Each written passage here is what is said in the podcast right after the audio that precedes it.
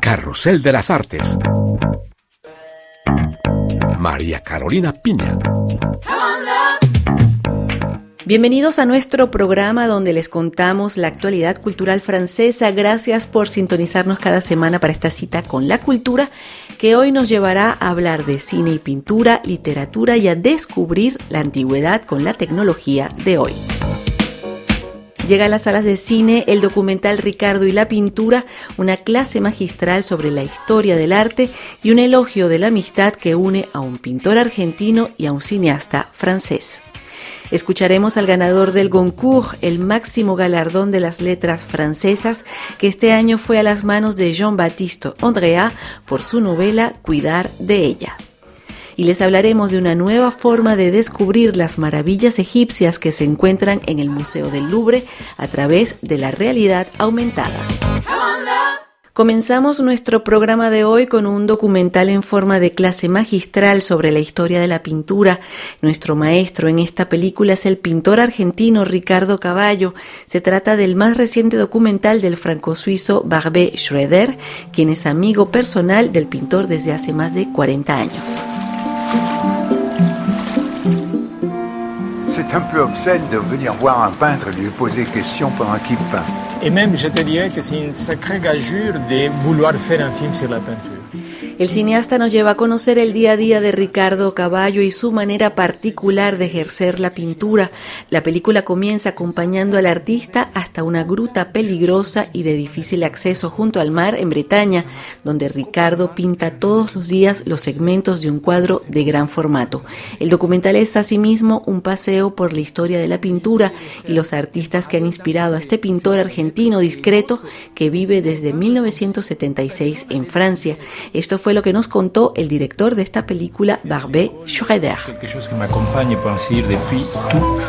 Es un punto de vista particular de un artista sobre su arte y sobre los grandes pintores de la historia, como una visita rapidita, llena de, de pedazos apasionantes sobre la historia de la pintura. Je me dis toujours qu'un tableau n'est pas fait pour faire joli, mais c'est une question de vie ou de mort, tout simplement. Ah, ça c'est beau. Avec la peinture, j'ai cru qu'on pouvait saisir quelque chose de cette beauté que autrement nous échappe. Barbe, y este viaje por la historia de la pintura que, como usted lo decía, comienza incluso en la prehistoria hasta el siglo XX, también a través de ese documental nos muestra cómo un pintor de hoy en día vive y cómo, cómo hay gente que está completamente apasionada por la pintura. Ricardo vive de la pintura, bebe la pintura, eh, lee de la pintura. Su mundo es solamente la pintura. Sí, hace cosas que parecen sacrificios, como comer solamente arroz por, para economizar dinero y tiempo o estas cosas no son sacrificios para él, es solamente la cosa que él debe hacer para vivir y pintar todo el tiempo como él hace. Es un, un ejemplo, eso es la vida, la inspiración, la creación Barbey, y su película comienza con la bajada de Ricardo hacia el mar. Él tiene la costumbre de pintar a las orillas del mar, es un lugar muy peligroso para llegar y ahí usted lo acompaña con todo su material que él lleva encima ah, y pasa horas al ritmo de las mareas además. Eh, ¿Cómo fue seguirlo en ese proceso tan extremo de pintar? Pues eh, hacer lo mismo que él, sí tener, tener, estar vestido de una cosa que puede estar en, el agua hasta la mitad del cuerpo, hacer cuidado de, no caer eh, y, mirar las horas para ser seguro que el mar no va a subir de un modo que tú te, te quedas en la grota y no puedes salir antes el próximo día. Todo el tiempo pinta en la, en la natura, en, en frente de, del, del, objeto de, que, que, él está pintando. Y de hecho me hace recordar una frase que él pronuncia. Él dice, el ah. dibujo hace un vínculo, una unión entre nosotros, seres humanos, y el mundo. Sí, seguro, seguro. Y también otra, otra parte de, de su, de, su vida es una escuela gratuita que él ha creado donde vive eh, dos, tres veces a la semana. muchos niños vienen para aprender a, dibujar y a pintar. Es una escuela fascinante, una, una necesidad para él de compartir eh, su arte. So, es, es muy emocionante eso yo sabía que era un momento importante en la película. Yo lo guardé para toda la fin de la película. Toda la fin de la película se pasa en esta escuela. Pues Barben, muchísimas gracias por haber hecho el esfuerzo de hablarnos en español. Sí, sí, cómo no. Muchísimas gracias. La vie véritable se trouve dans la création. Souviens-toi de vivre. Escuchábamos al cineasta franco-suizo Barbé Schroeder, autor del documental Ricardo y la pintura, que está a partir de esta semana en las carteleras francesas.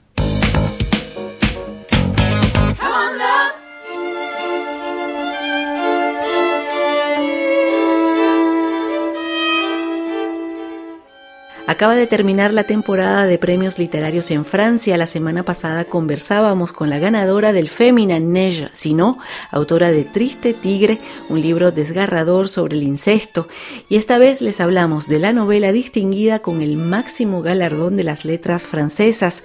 El Goncourt 2023 se fue a las manos del escritor Jean-Baptiste Andrea por Veiller sur elle, que se podría traducir como Cuidar de ella, un libro lleno de poesía que cuenta la historia de dos personajes romanescos, Mimo, un enano que se convierte en un talentoso escultor, y Viola, una condesa con deseos de elevarse a través del conocimiento. Estos dos protagonistas cargados de sueños tienen 15 años en 1910, época en la que la sombra del fascismo se cierne sobre Italia y quiebra su relación.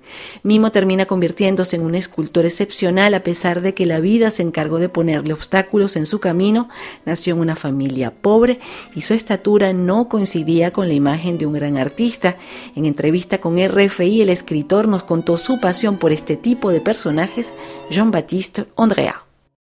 J'adore ce, genre de héros qui doivent se battre et conquérir de haute lutte un destin exceptionnel. Me encanta ese tipo de héroes que deben luchar para conquistar un destino excepcional.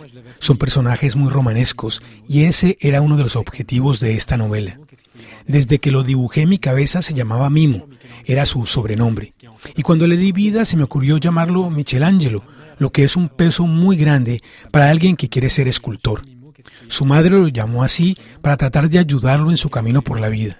Pero para él es una carga enorme, porque implica compararse con el escultor del Renacimiento, uno de los más importantes de la historia. Es un enorme fardeau puisqu'il se compare euh, à l'un des plus grands sculpteurs de l'histoire euh, en permanence. Cuidar de ella se desarrolla entre Roma, Florencia y Pietra d'Alba, lugar donde se resguarda bajo llave y en el más hermético secreto una obra maestra, una pietà, cuyo misterio se develará en las últimas páginas de este libro. Historia, política, religión y algunos elementos místicos en torno a la Anunciación son los ingredientes de esta novela, como nos dijo su autor. Le livre commence dans, une abbaye, il y a, et, Mimo évolue dans cette période très importante de l'histoire de l'Italie qui est le début du XXe siècle. La historia tiene lugar en una abadía, en un momento muy convulso de la historia de Italia y del Vaticano. El poder italiano no reconocía al Vaticano como Estado independiente, ni al catolicismo como religión de Estado. Por otro lado, siempre me ha inspirado el tema de la Anunciación, a pesar de que tengo una relación complicada con la religión.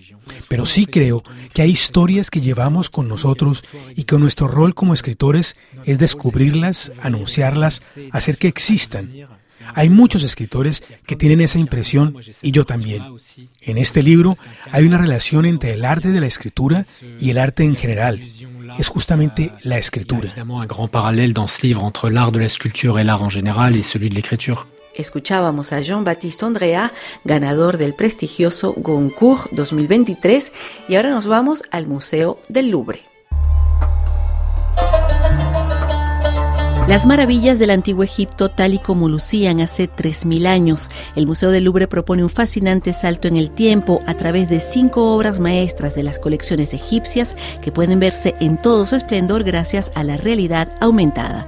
El visitante solo debe escanear un código QR con su teléfono celular para activar animaciones que restituyen el esplendor de templos y piezas de piedra y mármol y que ofrecen claves de comprensión. Donatien Bozón es el director de AR Studio, creador de este dispositivo para el Louvre. Escogimos obras emblemáticas y que a veces son difíciles de comprender para el público. La realidad aumentada es una herramienta propicia para entender el significado y la importancia de esas obras. Por ejemplo, el Zodíaco de Dendera, un bajo relieve único que muestra un mapa de constelaciones y que contiene los calendarios egipcio, grecorromano y babilónico. Esta obra está colocada en el techo y muchos visitantes ni se percatan de ella. Nos dijimos que era un problema que podíamos resolver con la realidad aumentada. Creamos una animación en tres dimensiones que flota en la sala y que el público puede ver de cerca. Frente al zodíaco está la Cámara de los Ancestros, la obra más antigua que seleccionamos. Tiene unos 3.400 años y se han perdido todas sus inscripciones y colores. Pero gracias a la realidad aumentada hemos devuelto los jeroglíficos, dibujos y colores que tenía originalmente. Es la primera vez que el Louvre utiliza la realidad aumentada en sus colecciones, tecnología popularizada por la red social Snapchat, que utilizan 250 millones de personas en el mundo, pero podría tener otros usos en favor de la cultura y la educación. La realidad aumentada tiene una función lúdica. La gente juega con los filtros que permiten transformar rostros y cuerpos, pero esta tecnología puede ser utilizada como una herramienta de mediación cultural. La utilizamos en el Louvre para revelar los secretos del Egipto antiguo que se han ido borrando con el tiempo. Y para esto trabajamos con los conservadores del Departamento de Antigüedades Egipcias del museo para encontrar los pigmentos e inscripciones exactos. Es decir, que este dispositivo fue validado científicamente por el Louvre. El Egipto aumentado podrá disfrutarse durante un año en el Museo del Louvre de París.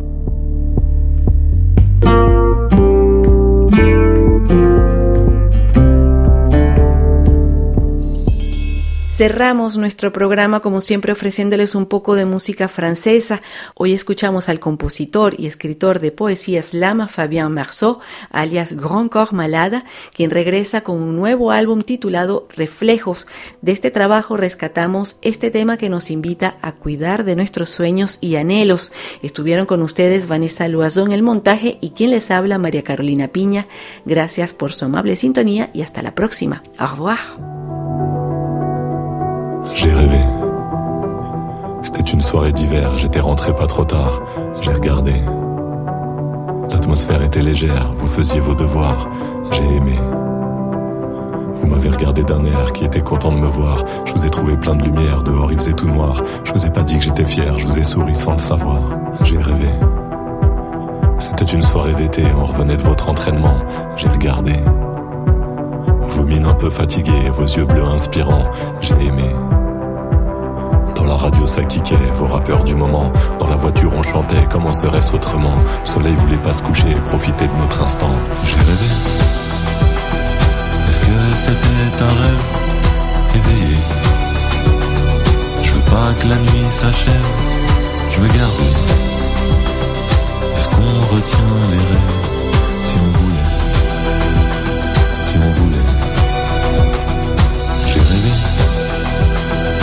Est-ce que c'était un rêve éveillé Je veux pas que la nuit s'achève, je veux garder.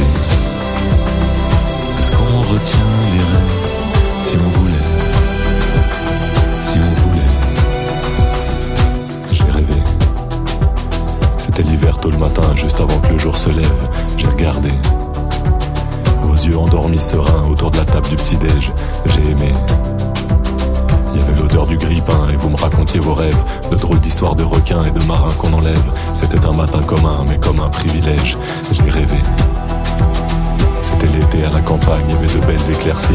J'ai regardé. C'était peut-être à la montagne, les rêves c'est pas très précis. J'ai aimé. Vous me disiez que c'était relou, cette crème solaire à s'enduire. Il y avait du bonheur partout et vous vouliez vous resservir. Je restais tout le temps avec vous pour pas vous sentir grandir. J'ai rêvé. Que c'était un rêve éveillé Je veux pas que la nuit s'achève. Je veux garder. Est-ce qu'on retient les rêves si on voulait Si on voulait? J'ai rêvé.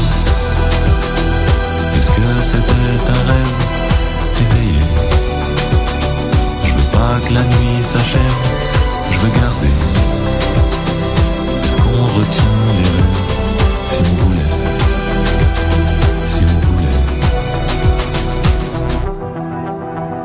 Quand ils apprennent à lire, nous, on vieillit sans défense. Je crois qu'on était des enfants tant qu'on n'en avait pas. Et si les aider à grandir nous fait perdre un peu d'innocence, je veux bien devenir adulte si c'est pour être papa. J'ai rêvé. Est-ce que c'était un rêve éveillé? Je veux pas que la nuit s'achève, je veux garder. Est-ce qu'on retient les rêves si on voulait Si on voulait?